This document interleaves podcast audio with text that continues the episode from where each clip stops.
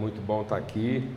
A gente queria isso muito há muito tempo, né? Como Paulo diz lá aos Romanos, a gente deseja isso há um bom tempo, é, no desejo de compartilhar dons, e é o que está acontecendo aqui esses dias, a gente está podendo é, repartir dons entre nós, mas também, como Paulo diz, a gente poder edificar, fortalecer um ao outro através do exercício de uma fé mútua.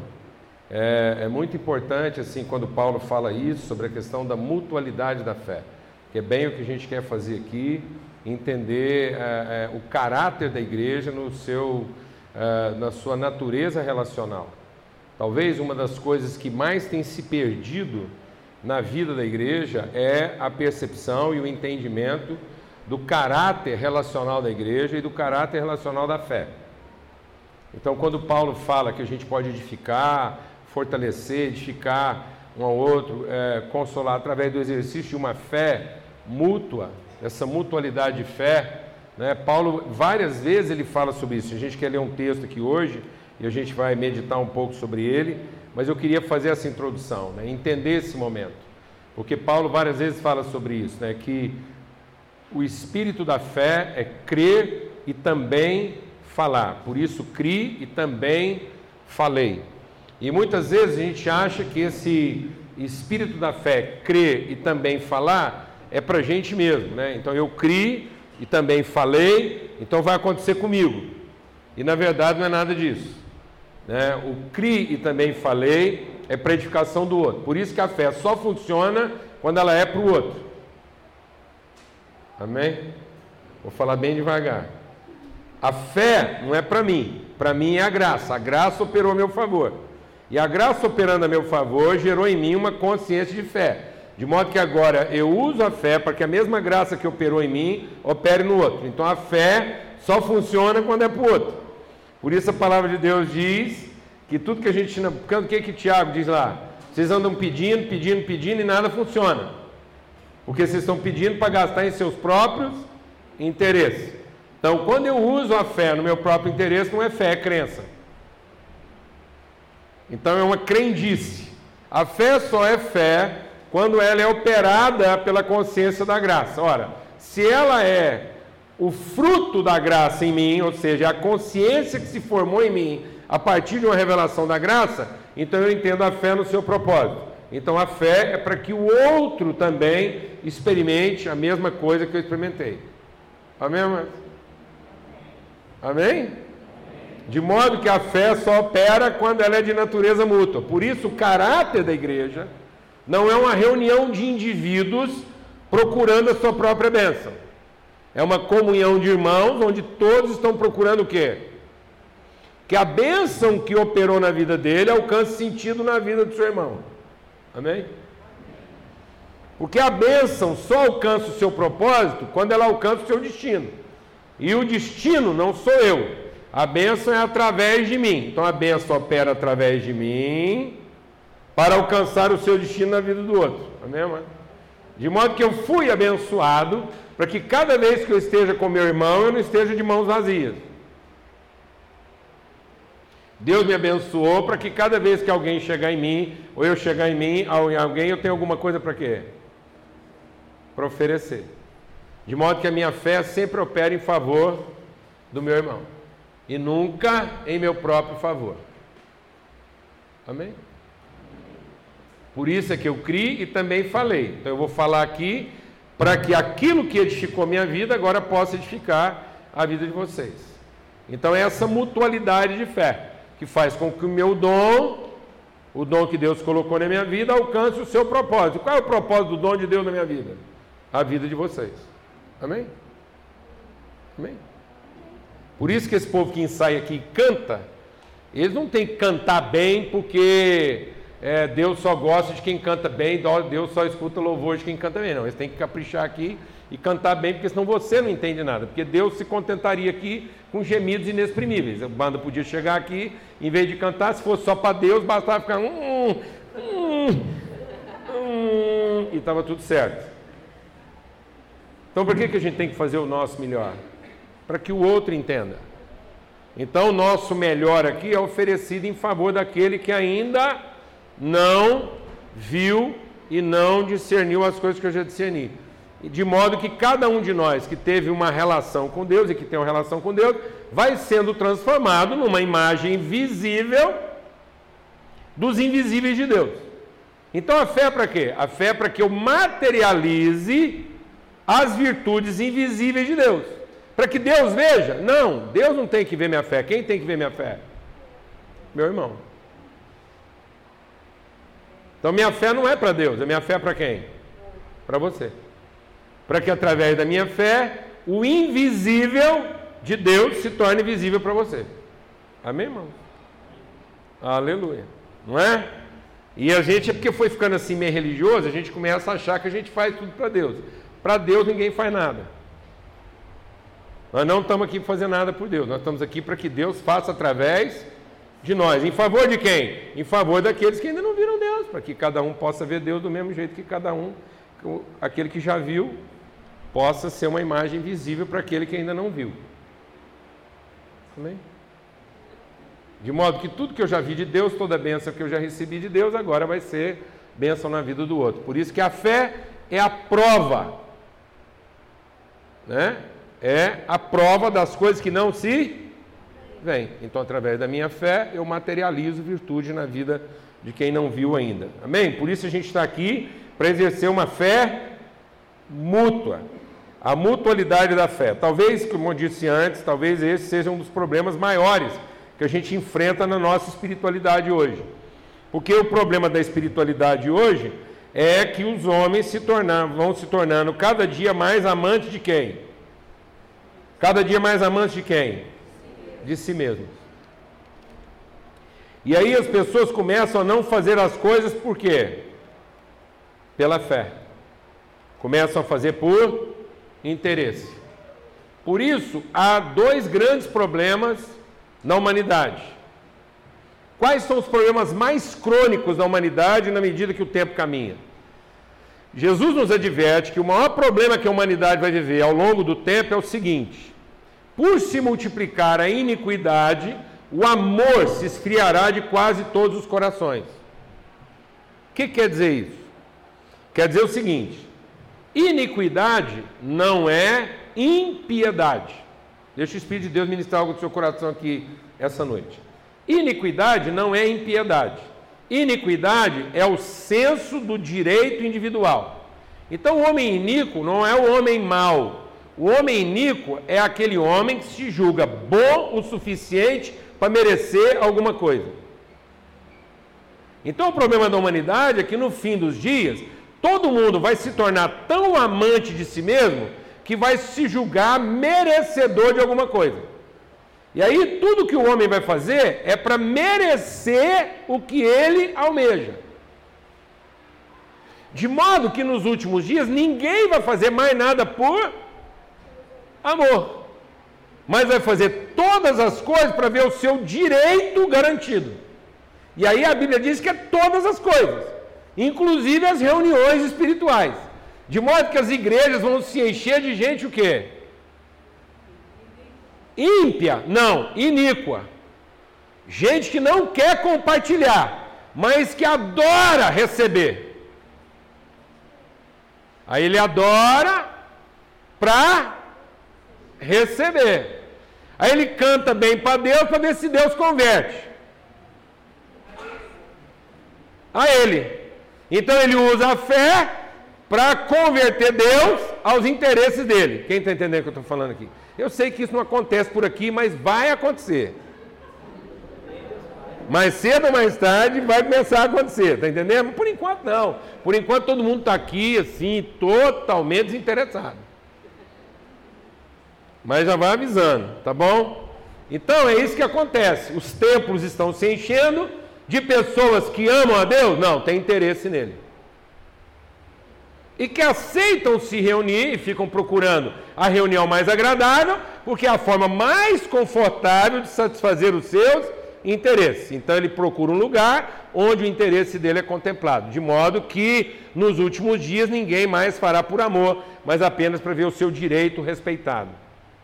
Quando isso começar a acontecer na sua dimensão maior, a Bíblia diz o seguinte: que vai faltar fé. Por isso, o amor se esfriará de quase todos os corações. E a declaração de Jesus é: por acaso, quando o filho do homem vier ao mundo, encontrará fé na terra? Por quê? Porque a fé só é fé quando ela é a forma de consciência que se estabelece a partir da revelação do amor. Então, tudo aquilo que é pautado em interesse não é fé. Só é fé aquilo que foi gerado em amor. Por isso que a fé é sempre para fora, a fé não é para si. Porque a fé é o instrumento que Deus me deu, consciente de agora poder materializar todo o amor que eu recebi. De modo que a fé não é para que Deus me ame. A fé é Deus me amou e agora eu posso amar tanto quanto Deus ama. Glória a Deus, amado. Então a fé não é para Deus me dar a mulher que eu quero.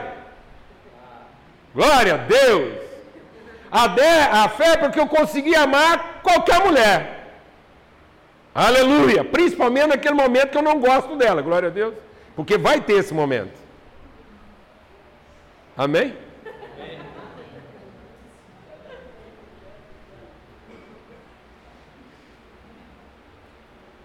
Tá vendo?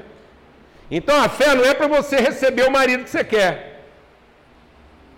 A fé é para você conseguir amar esse estrupício que está aí do seu lado e que tem hora que mais parece demônio do que anjo. Está entendendo o que eu estou falando ou não? Acho que eu estou falando umas coisas que ainda não acontecem por aqui. Mas vamos ler aqui a palavra de Deus lá em Efésios, no capítulo 3. Porque esse vai ser o grande dilema da humanidade. Na medida em que vai faltando amor, vai faltar o quê? Fé. O que, que vai entrar no lugar da fé? Crença. Um povo crente. Crente de quê? De juízo. Por isso que a palavra de Deus não chama o homem de fé de crente. A palavra de Deus chama o homem de fé de justo. Porque a fé me leva a fazer justiça. A crença me leva a fazer juízo de mérito. Eu sou crente de que estou fazendo a coisa que me fará merecer. Está indo muito rápido ou não? Tem muita gente que é crente que está fazendo a coisa certa que o fará merecer. Então isso não é justiça, é juízo. A fé não é para que eu faça juízo de quem merece e de quem não merece. A fé é para que eu faça justiça, amando principalmente quem não merece. Amém, amados? Porque amar quem merece não é amor, é interesse. Pronto. De modo que amor não é uma escolha, é uma decisão, amém? Porque quem escolhe acaba escolhendo quem? Todo mundo que escolhe acaba escolhendo quem? A si próprio. Todo mundo que escolhe, escolhe o espelho, escolhe Narciso, escolhe a si mesmo. Todo mundo que escolhe, escolhe o que gosta. E amar não é uma escolha, é uma decisão de fé, porque você decide em cima daquilo que ainda não se vê. Quem escolhe, escolhe em cima do que está vendo. E a fé decide em favor do que ainda não se vê, de modo que eu vou lá e faço justiça com quem ainda não merece. Glória a Deus. E eu faço isso por quê? Porque eu amo. Essa é a consciência que foi gerada em mim na medida que o amor de Deus me transformou. Amém? Então a igreja é a comunidade da fé. No entanto, a igreja está se transformando numa religião. Cristianismo, para desgraça de todo mundo, está se transformando numa religião. Outro dia eu vi um dos, um dos maiores eruditos teólogos do Brasil né, falando sobre isso. Ele diz assim: há cinco religiões do mundo. E aí ele incluiu o cristianismo nisso. Eu falei assim: puxa, que tristeza. A gente ter que admitir que o cristianismo se tornou uma opção o quê? Religiosa. E nunca foi. Jesus não veio ao mundo trazer uma religião. Jesus veio ao mundo trazer a possibilidade de conhecer a Deus. E não de estabelecer um tipo de credo religioso e dizer esse aqui é o mais certo do que os outros. Glória a Deus, amado. Jesus não veio estabelecer um mais certo que os outros para que você, crendo nessa forma, mereça mais do que os outros merecem, como a maioria dos crentes acham. Os crentes acham que acertaram na religião e por isso eles merecem mais do que os outros. Sendo que o verdadeiro cristão, se agisse pela fé, não está aqui procurando merecer nada, então ele abriria mão de tudo para que os outros que não merecem recebessem no lugar dele. Glória a Deus, amado. De modo que o crente quer sempre o primeiro lugar da fila, porque ele rezou muito para merecer o primeiro lugar da fila. Mas o verdadeiro cristão é aquele que consegue ser o último da fila, porque ele não está com pressa de receber nada, porque ele agora pode esperar todo mundo receber para ele ser o último. Glória a Deus, amado. O crente, quando você serve comida, ele é o primeiro da fila, porque ele acha que rezou muito e agora ele merece comer na frente de todo mundo. Mas o verdadeiro cristão espera todo mundo comer, porque a alegria dele não é comer, é saber que todo mundo comeu, mesmo que não sobrou nada para ele. Glória a Deus, amado. Aleluia. Então nós não estamos vindo aqui para encontrar a forma de comer primeiro. Glória a Deus, amado. Nós estamos reunindo aqui para encontrar a forma de conseguir comer por último. Glória a Deus, irmão. Posso ouvir um amém? Aleluia. Porque isso aqui não é uma reunião de crente, espero. Isso aqui não é uma reunião de quem veio fazer o quê? Juízo mas é de uma reunião de quem está procurando fazer justiça. Usar a sua fé para conseguir colocar o outro na sua frente. Amém? Amém, irmão? Amém. Aleluia. Então, Paulo, escrevendo aos Efésios, diz assim: Por essa causa, verso capítulo 3, verso 14. Por essa causa me ponho de joelhos diante do Pai de quem toma o nome toda a família, tanto no céu como sobre a terra, para que, segundo as riquezas da sua glória, vos conceda que vocês sejam, sejam fortalecidos com poder, mediante o seu espírito, no homem interior. Então, Deus está querendo fortalecer as nossa consciência o quê? interior, para que você possa ser daqui por diante uma pessoa bem resolvida que a fé não te torne uma pessoa cheia de expectativas, mas que a fé e a relação com o amor de Deus te torne uma pessoa cheia de convicções.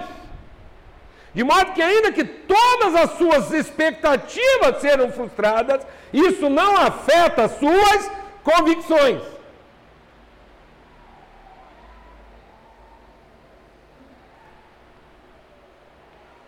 Porque a fé não é para que as minhas expectativas sejam atendidas.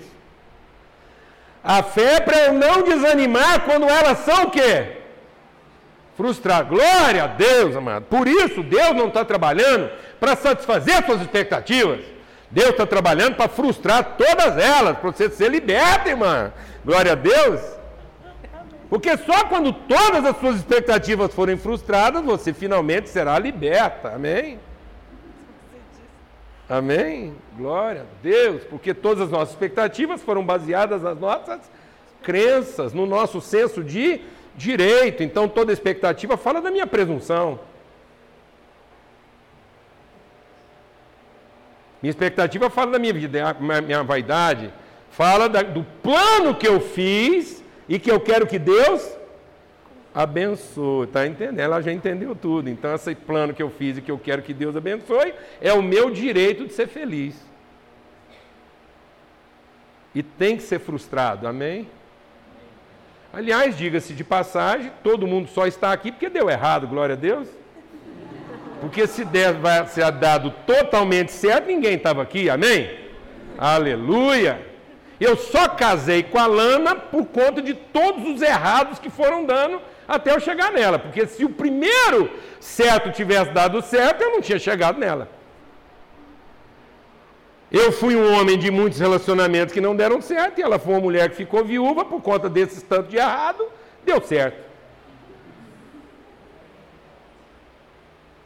Por isso que quando eu tenho que consolar uma mulher viúva, fica fácil. A mulher está viúva lá, chorando a perda do marido dela, e eu falo, deixa eu falar uma coisa, está aqui uma pessoa que não consegue se desesperar por causa de uma viuvez, porque eu casei com a mulher viúva, como é que eu fico desesperado? Está vendo? Amém? Aleluia, irmão? Está sendo liberto, hein? Tá vendo? Porque a fé é para nos conduzir nas relações e não para nos poupar delas. E nós estamos querendo usar a fé para nos poupar dos errados relacionais. Amém? Eu quero usar minha fé para arrumar um companheiro que não me dá canseira. Está entendendo o que estou falando ou não?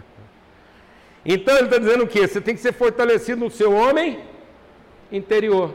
Então a nossa força não vem do nosso homem o quê? Exterior. A fé é, ainda que o meu homem exterior se corrompa, o meu homem interior se renova. Ainda que todas as minhas realidades visíveis sejam frustradas, a minha consciência de propósito e vida não é abalada. Por isso que Paulo associa desânimo à perplexidade. O que, que desanima a gente? É porque deu errado? Não, é a surpresa de ter dado errado. Vou falar devagar. O que desanima você não é bem que deu errado, é porque você está surpreso.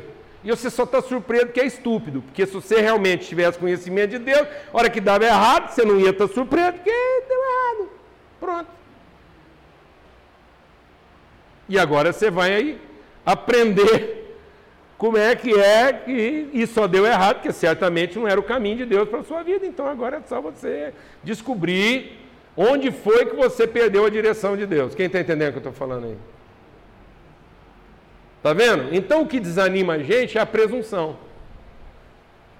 Não é a circunstância. É a presunção de que a coisa ia ser do jeito que eu imaginava. Aí aquilo não é daquele jeito, frustra a gente, você entra em depressão, desanima. Então Paulo diz: perplexos, mas não desanimados. Ainda que o meu homem exterior se corrompa, ainda que o meu projeto visível se desfaça, a minha consciência de invisível se fortalece. E isso faz com que eu mantenha o meu propósito. Eu não eu não retrocedo no meu propósito por conta de uma circunstância desfavorável.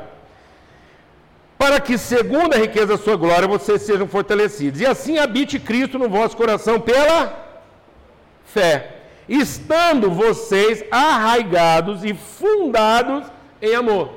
Então, Paulo está dizendo que Cristo habita em, não habita com. O nosso problema é que nós estamos imaginando uma fé de crente. A fé de crente é Deus a favor. A fé de verdade, ela é relacional. Então a fé de verdade, ela não é um Deus poderoso agindo a meu favor. A fé de verdade é Deus Pai agindo em, com e através. Então, a verdadeira fé não pressupõe uma relação de interesse onde eu faço alguma coisa para merecer outra, porque isso é uma relação comercial.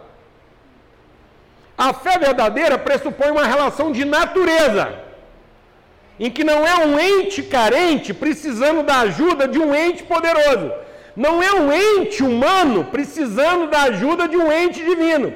De modo que o ente humano reza a reza que o ente divino quer, e o ente divino concede a bênção que o ente humano deseja. Não, mano. A fé é para que eu de uma vez por todas entenda que eu sou a forma divina de ser humano. Vou falar devagar. A fé é para que eu entenda que a minha maneira de viver é a forma divina de ser humano. De modo que a natureza divina se revela através da minha vida. Glória a Deus. Glória a Deus. Você não é um ente humano contando com a ajuda de um ente divino. Isso é crença. Isso é religião. Cristo não veio revelar o poder do ente divino. Cristo veio revelar que Deus é Pai e não poderoso e que ele quer gerar filhos que materializem a sua natureza, com quem ele tem uma relação. Por isso ele diz que todas as famílias da terra tomam o seu nome. Olha que coisa maravilhosa. Quando Deus mandou Abraão ser uma bênção, Deus não disse para Abraão ser uma bênção para todos os indivíduos da terra. Se Abraão abençoasse todos os indivíduos da terra, as famílias estariam incluídas. Porque uma vez que todos os indivíduos fossem abençoados, as famílias também o serão. Mas Deus disse: Em ti serão benditas todas as famílias. Quando Deus diz que serão benditas todas as famílias, ele exclui os indivíduos. Se ele abençoasse todos os indivíduos, ele incluiria as famílias. Na medida que ele só abençoa as famílias, ele exclui o quê? A individualidade. Não tem jeito de ser abençoado na individualidade, só tem jeito de ser abençoado na relação. Porque eu entendo que Deus está gerando uma relação e na relação ele se revela. De modo que eu, eu, acredito agora, eu creio que Cristo vive em mim em favor de quem? Da relação. Que o que revela Cristo não sou eu, mas a nossa relação. Quem está entendendo o que eu estou falando? Então nós precisamos da comunhão da igreja, não para sermos mais abençoados. Nós precisamos da comunhão da igreja para entender o sentido das bênçãos. Amém, amado? Nós não precisamos do culto para sensibilizar o ente divino. Nós precisamos da comunhão para conhecer e desfrutar a natureza de Deus. De modo que na comunhão Deus não está com, Deus está através. Aleluia, irmão. Você está alegre com isso? De modo que é na comunhão, é só na comunhão que eu posso conhecer Deus. Fora da comunhão eu posso reconhecer Deus. Mas reconhecer Deus até um pardal reconhece. Entendeu ou não? Deus só pode ser conhecido na relação, porque é uma questão de amor e fé. Por isso que ele está dizendo que, uma vez que eu entendo que pela fé Cristo está em. Então, se Cristo está em, esse amor é a forma de Cristo ser revelado em nós, através de nós e conosco. Amém, amados? Por isso que o amor é algo onde você está arraigado e não apoiado. O amor não é o meu apoio. O amor é a substância da qual eu sou feito. Uma árvore não está apoiada ao solo. Uma árvore está arraigada ao solo. De modo que você quase não consegue separar o que é solo, o que é água, do que é árvore. A árvore é feita daquilo onde ela está o quê? Arraigada. De modo que eu não conto mais com o amor de Deus. Ele não é o meu apoio, eu agora sou feito de amor de Deus. Amém? De modo que agora amor é a substância da qual sou feito. Então, quando você tenta me provocar, eu até gostaria de ficar irritado com você. Mas eu não consigo ficar irritado com você porque eu estou enfrentando uma crise anterior à crise que a sua provocação me, me, me traz que é a crise de ter que amar você incondicionalmente. Então eu já estou em crise suficiente para ter que amar você a ponto de me irritar com a sua provocação. Glória a Deus, amado. Amém, irmão? Você entendeu o que eu estou falando ou não? Por isso que o amor não se irrita. Está vendo? Não são as pessoas que irritam a gente. Ninguém irrita você. Você é que se deixa irritar, está entendendo? E a gente só se deixa irritar porque não ama. Porque se você amasse, você já estava em crise de amar a pessoa antes dela querer te irritar. Entendeu? Aí quando ela vem com uma crise menor, você absorve com uma crise maior. Glória a Deus. Porque você está ali num esforço de amá-la, porque é disso que você é feito. Então você não fica tentando amar a pessoa. Não. Você tenta não amá-la e não consegue. Quem está entendendo o que eu estou falando? Você entendeu a diferença? Porque a gente fica, ah, eu tenho que amar fulano, que isso é um mandamento que a gente foi entendendo, mandamento como lei. Quando Jesus diz um novo mandamento que eu sou arraigado, isso não quer dizer que isso é uma lei, não é um código de comportamento. É uma lei de natureza. Isso quer dizer o seguinte: que o amor é o código que ordenou a forma como agora eu estou sendo feito. É o meu DNA. Então o meu DNA não é uma lei de comportamento, é uma lei de natureza. Glória a Deus, amado. De modo que aqui na igreja nós não estamos aqui buscando lei de comportamento. Quem procura lei de comportamento é crença, é religião. Porque está procurando uma lei de comportamento para ver se converte o ente divino para abençoar o ente humano. Isso é bobagem, isso é perda de tempo. Não gaste seu tempo com essas coisas. Não fique procurando saber da forma como você tem que se comportar. Procure saber de que substância você é feito. Aleluia! De modo que agora eu tenho uma lei que diz quem eu sou. Então essa lei não me proíbe, ela torna impossível. Eu não estou proibido de odiar, amado. Eu não consigo. Você está entendendo a diferença? Porque eu não estou proibido de odiar. Eu quero odiar, mas não consigo. Tem uns caras nesse Brasil que eu fico fazendo força para ter raiva deles, a ponto de mandar eles para o inferno, mas não consigo, porque toda hora que eu quero ir, eu ainda tenho esperança que ele pode converter. E mais, eu ainda tenho esperança que pode ser através da minha vida. Isso é que me deixa louco da cabeça.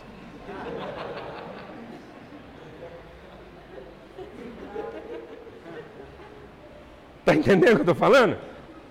Porque eu penso o seguinte: que se esse cara ficar com muita raiva de mim e me morder, o que ele vai comer de mim é uma substância tão poderosa que vai transformar ele por dentro, igual Jesus fez. Se vocês não comerem de mim, vocês não têm parte comigo, tá vendo? Então Jesus colocou dentro de nós não uma lei de comportamento, mas uma lei de natureza. A gente foi se alimentando de Jesus e agora a gente é o que ele é. Então, ansiedade, amargura, ressentimento não são proibições, são impossibilidades. Olha que coisa maravilhosa. Porque agora eu estou fortalecido no homem o quê? Interior. É a minha convicção.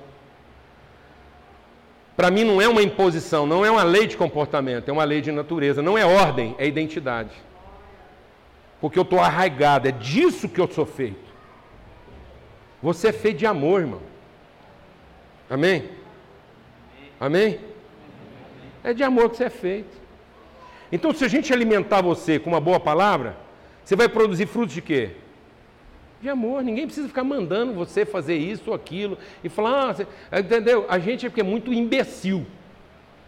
A gente evangeliza um peixe, tira fora ele, tira ele fora d'água para ensinar ele a nadar. Aí a gente põe lá ele um ano treinando para nadar no seco. Sendo que ele já era peixe. Entendeu? Ele só não sabia. Aí depois que a gente treina ele um ano fora d'água, a gente devolve ele para o rio para ver se ele consegue nadar melhor. Olha que estupidez. Não, amado. O cara. Entendeu? A evangelização não é para fazer bode virar ovelha. A evangelização é para que as ovelhas que estão tá vivendo igual bode finalmente entenda que é ovelha e para de viver igual bode. É só isso.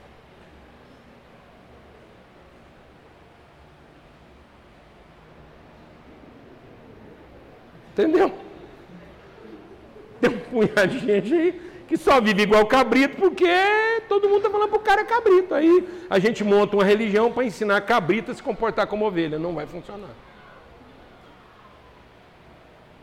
Era mais fácil a gente dar comida para as ovelhas, porque bode come qualquer coisa mesmo.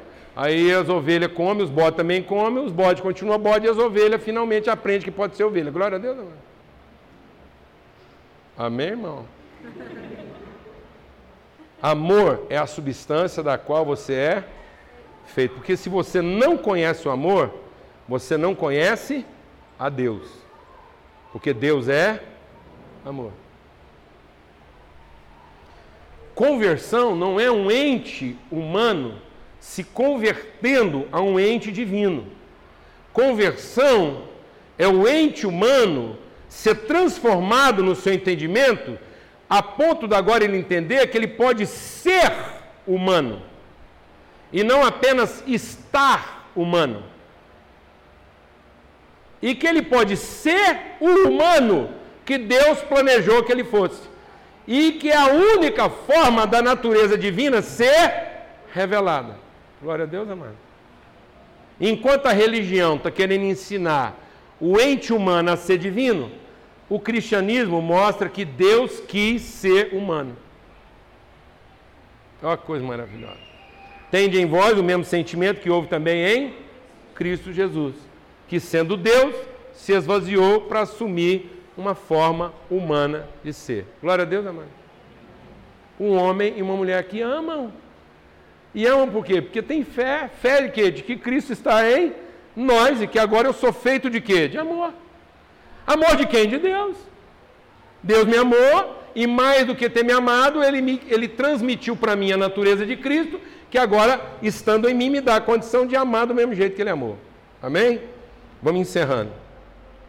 Então, essa é oração de Paulo, a fim de vocês poderem compreender com todos os santos qual a largura, o comprimento, a altura e a profundidade, e conhecer o amor de Cristo, que excede todo entendimento, para que vocês sejam tomados de toda a plenitude de Deus. Ora, aquele que é poderoso para fazer infinitamente mais do que tudo quanto pensamos ou pedimos, conforme o seu poder que opera em nós, a ele seja glória na igreja, em Cristo Jesus, por todas as gerações, para todo sempre. Amém. Olha o que ele está falando aqui.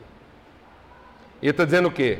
A fim de que vocês possam compreender com todos os santos qual é a verdadeira medida, a medida de todas as coisas. A medida visível e a medida invisível. Qual é a medida visível? Altura, largura, comprimento. Então há uma medida para todas as coisas o quê? Visíveis, mas eu não compreendo só a medida das coisas visíveis, eu compreendo também a medida das coisas invisíveis, que ele chama de profundidade, que nós vamos trocar aqui hoje à noite para você entender como intensidade. Ou seja, para que você compreenda com todos os santos as medidas reais da vida, tanto as medidas visíveis quanto a medida das coisas o quê? Invisíveis, de modo que você seja intenso na sua maneira de ser. Isso quer dizer que você vai ser um santo. E aí a gente pensa que ser santo é o quê?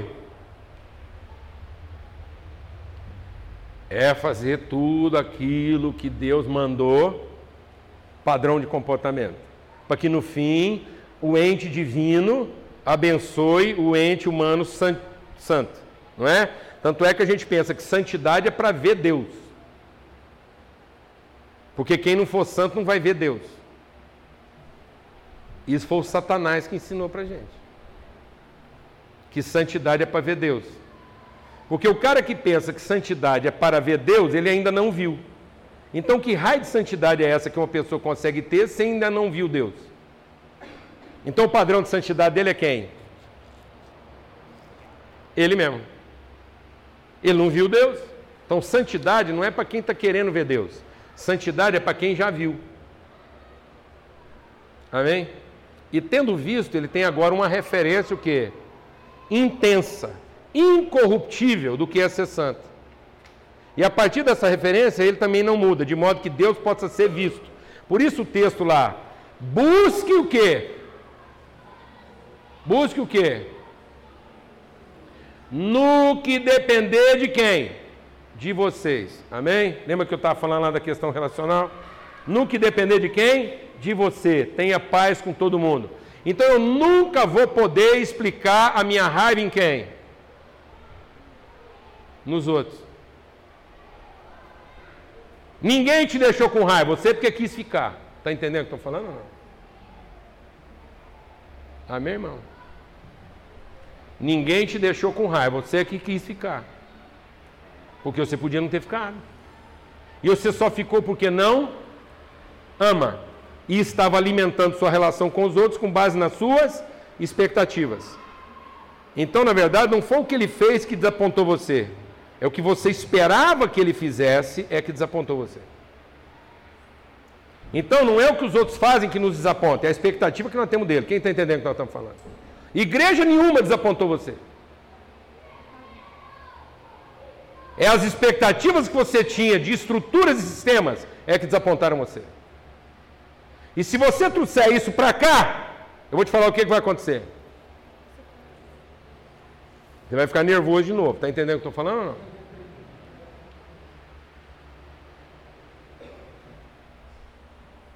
Amém, irmãos? Então, no que depender de quem? De nós.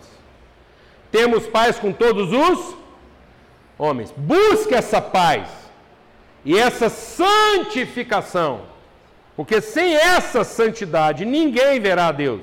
Então o que, que ele está chamando de, de santidade?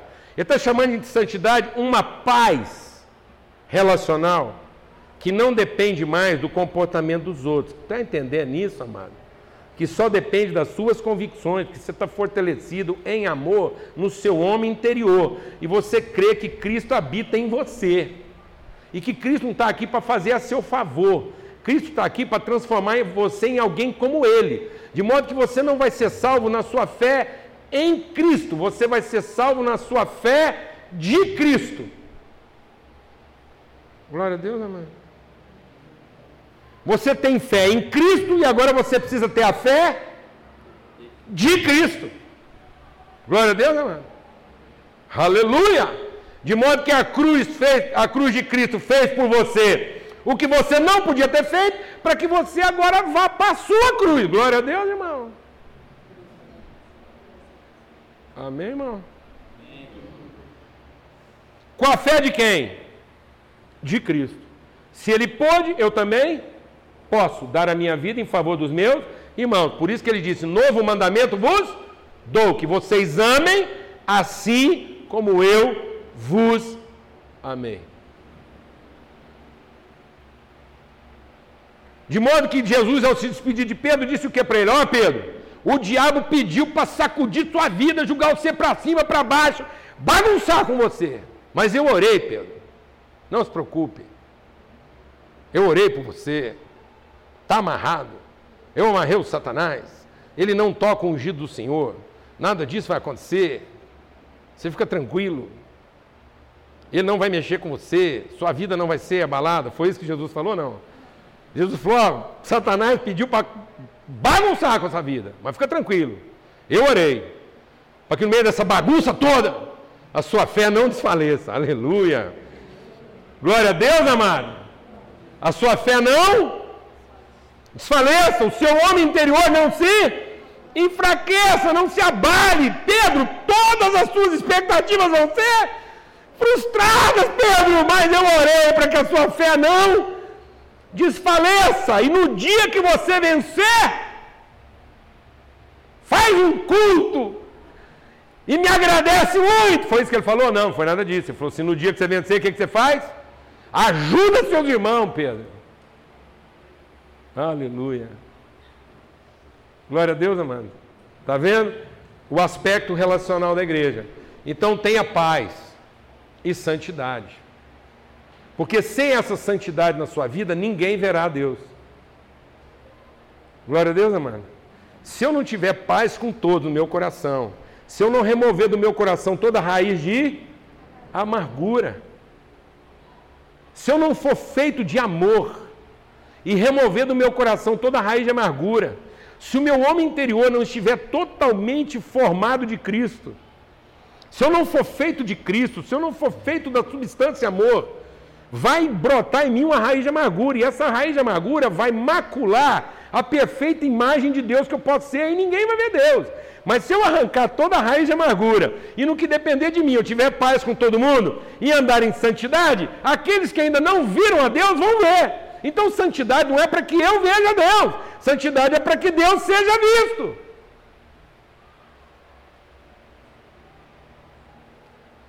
Santidade não é para você ver Deus, santidade é para que a sua mulher veja. Glória a Deus, amado. E aí o que é ser santo? Ser santo é compreender todas as medidas. E ser tão feito de amor que a plenitude de Deus habita em mim. Isso quer dizer o seguinte: eu compreendo todas as medidas com todos os santos. Então, amado, eu não me corrompo. Então, o que é santidade? Santidade é não mudar. Santidade é o Ito me tratar bem e eu não tratar ele melhor só porque ele me tratou bem. Porque se eu tratar o Ito melhor porque ele me tratou bem, eu sou corrupto. Eu sou safado. Você está entendendo o que eu estou falando ou não? Aí ele não vai ver Deus. Ele vai ver um crente safado. E se o Ito me tratar mal, eu não trato ele pior, porque senão eu sou magoado, eu sou ressentido. Então eu vou tratar ele sempre do mesmo jeito. Glória a Deus, amado. Que eu sou santo. Amém, irmão?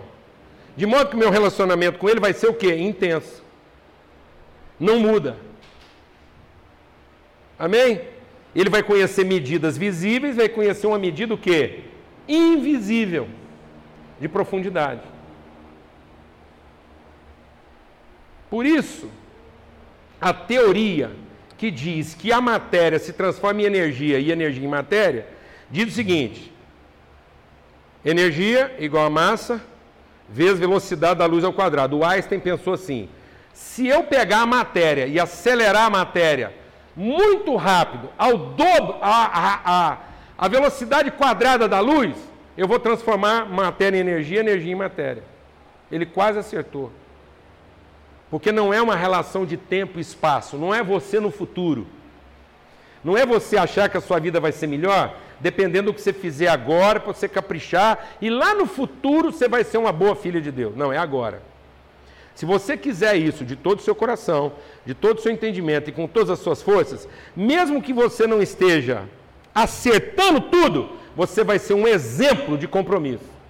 Entendeu isso ou não? De modo que a gente podia mudar a lei do Einstein e dizer o seguinte: que energia é igual a matéria vezes a luz na sua maior intensidade. Por isso que Jesus disse o quê? Se a sua luz brilhar com toda intensidade, as pessoas verão a Deus através daquilo que você faz. Mesmo quando você estiver errando. Amém, amados? Porque você está fazendo isso de todo o seu coração, de toda a sua alma e em profundo amor. Glória a Deus. Então não é no futuro. É agora. É agora. É um compromisso de amor. É Cristo habitando em você agora e você sendo totalmente cheio do amor de Deus até a sua inteira plenitude. E você dizendo hoje para Deus: Eu quero viver uma vida em santidade. Quer dizer o seguinte: se o meu marido me tratar melhor amanhã, ou se minha esposa me tratar melhor amanhã, eu vou tratar ela exatamente como eu sempre tratei. Eu não vou esperar ela amanhã, na velocidade da luz ao quadrado. Eu não vou esperar que ela lá na semana que vem, eu não vou esperar que ela se apresse em fazer a coisa certa para que eu dê a ela a coisa boa. Quem está entendendo o que eu estou falando? Porque às vezes você está esperando aqui que as coisas fiquem melhores para você finalmente ser a pessoa que Deus quer que você seja. Quem está entendendo o que eu estou falando aqui? É assim ou não é? Não, se essa pessoa der uma melhoradinha, ela vai ter o melhor de mim. Diabo. Porque a forma mais enganosa do diabo nos seduzir é: faça a coisa certa para ficar bom. Sabe o que é mais satânico das religiões? fazer a coisa certa para ficar bom. Não, mas a gente não faz a coisa certa para ficar bom. A gente faz a coisa boa porque é disso que a gente é feito.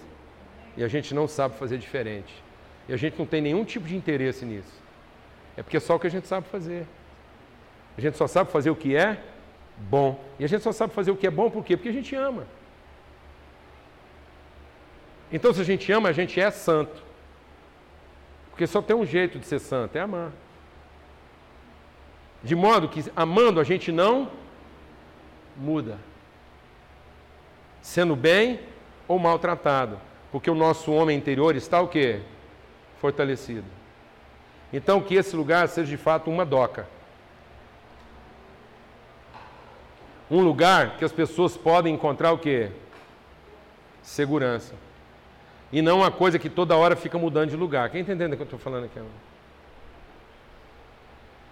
Amém? Que a grande doca da vida seja o seu coração. Que toda vez que alguém precisar se lembrar de uma pessoa que ama, vai lembrar de quem? De você. Foi isso que salvou o filho que pródigo, porque quando ele estava lá perdido, ele precisava lembrar de uma pessoa que ama. De quem que lembrou? Do pai dele. E qual foi a salvação dele? É que o pai dele não mudou. Então seja santo, não mude. Entenda a sua fé em favor do seu irmão e não a seu próprio favor. Não use a sua fé para Deus te dar um irmão melhor. Use a sua fé para você ser um irmão melhor. E como é que você pode ser um irmão melhor? Não muda.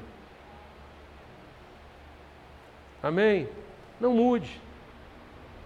Não fique aí arrebatado que alguém te tratou mal, bem, e também não fique amargurado que alguém te tratou mal. Glória a Deus. Para que você não seja mais vencido pelas suas perplexidades, porque o Deus que é capaz de fazer o quê? Tudo, muito mais, além daquilo que pedimos ou. Então é um Deus que está sempre o quê? Nos frustrando, tá vendo? Que você pensou que ele ia fazer um tanto e ele fez muito mais.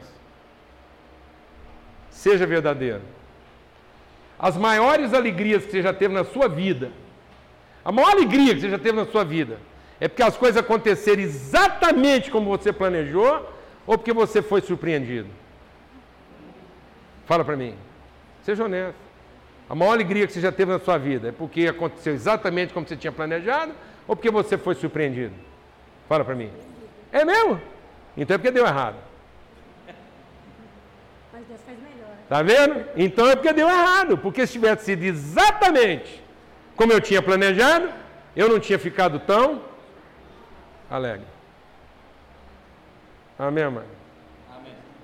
Então, graças a Deus, que os nossos planos sempre dão errado.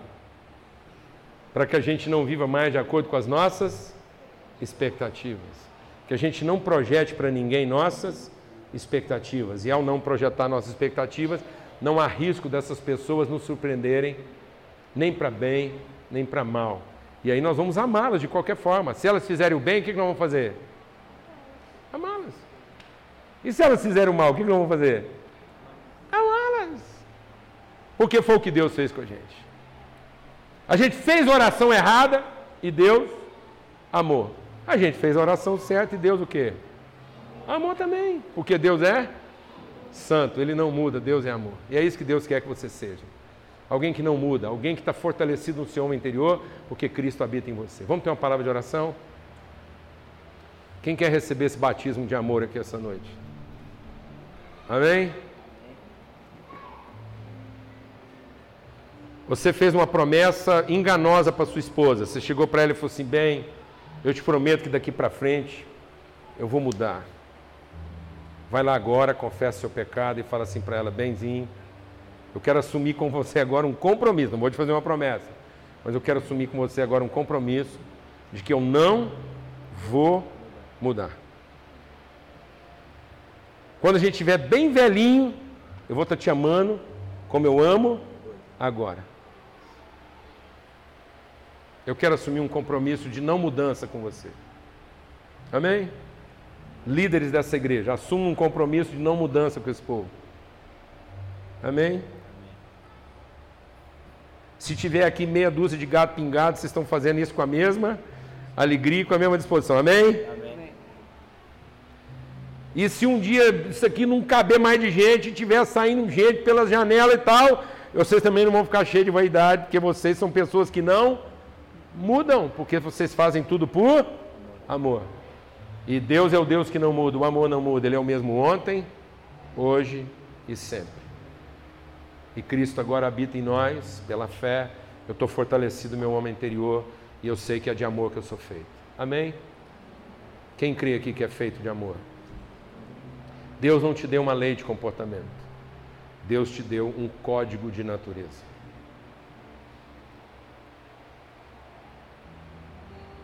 Amém? É disso que você é feito. Recebe isso aí hoje. Recebe isso como palavra de fé na sua vida. Eu sou feito de amor. Ser de Cristo significa que eu sou feito de amor. Eu sou feito de substância divina. Eu sou filho de Deus. O mesmo Espírito que estava em Cristo está em mim agora. A mesma palavra que gerou virtude na carne é a mesma palavra que hoje gera virtude na minha carne. De modo que a minha maneira de ser humana, ser humano revela quem é o meu pai. De modo que quem vê o filho, vê o pai. Quem vê você, vai ver seu pai, porque vai saber de que substância você é feito. Amém? Recebe isso aí agora. Feche seus olhos, fala com Deus. Fala, Deus, eu quero uma fé, eu quero viver um amor e uma fé. Que faça com que eu seja uma pessoa constante, verdadeira, autêntica. Quando a palavra de Deus diz que Deus renova a cada manhã, isso quer dizer o seguinte: não é que Deus é diferente a cada dia. O novo não é o diferente. O novo é aquilo que não se corrompe, está sempre genuíno, de modo que você seja sempre uma pessoa verdadeira, em favor daqueles que ainda não viram Deus. Então, se você está com um problema no seu casamento, seja a pessoa verdadeira dessa relação, para que aquela outra parte da relação que ainda não viu Deus veja através de você. Mas não fique orando para Deus te dar na relação aquilo que você deseja mas peça a Deus que você seja na relação aquilo que você pode ser. Talvez o seu casamento, a sua vida profissional ainda não foi transformada, porque você está pedindo que Deus te dê o que você quer e não que Deus te transforme no que você pode ser. No dia que você for transformado no que você pode ser, sua relação familiar vai mudar, sua relação de trabalho vai ser transformada, seu ministério vai ser transformado. Senhor, muito obrigado por essa noite, obrigado pela tua palavra, obrigado que nós vamos seguindo a verdade em amor e vamos sendo transformados na perfeita imagem do Senhor. Nós queremos isso, ser feitos de amor, conhecer esse amor de Cristo, que excede o nosso próprio entendimento, para que a gente seja tomado de toda a plenitude do Senhor para que as nossas expectativas humanas sejam todas frustradas. Para que a gente não esteja aqui para que o Senhor contemple nossas expectativas, mas para que o Senhor possa fazer infinitamente mais do que tudo, tudo quanto pedimos ou pensamos. Conforme o seu poder que não opera a nosso favor. O teu poder não opera mais a nosso favor. O teu poder agora opera em nós, conosco e através de nós. Em nome de Cristo Jesus o teu poder opera a favor do incrédulo, mas o teu poder opera através da nossa fé. O Senhor um dia operou a nosso favor, mas hoje, pela fé, nós entendemos que o Senhor opera através de nós, porque Cristo habita em nós. E nós somos feitos no amor do Senhor. Nós somos filhos do Senhor. Nós somos participantes da natureza divina de modo que a nossa vida seja aperfeiçoada de tal maneira que a gente não mude mais, que a gente não seja levado pelas circunstâncias e que as pessoas possam ver o amor do Senhor através de nós. Em nome de Cristo Jesus. Amém.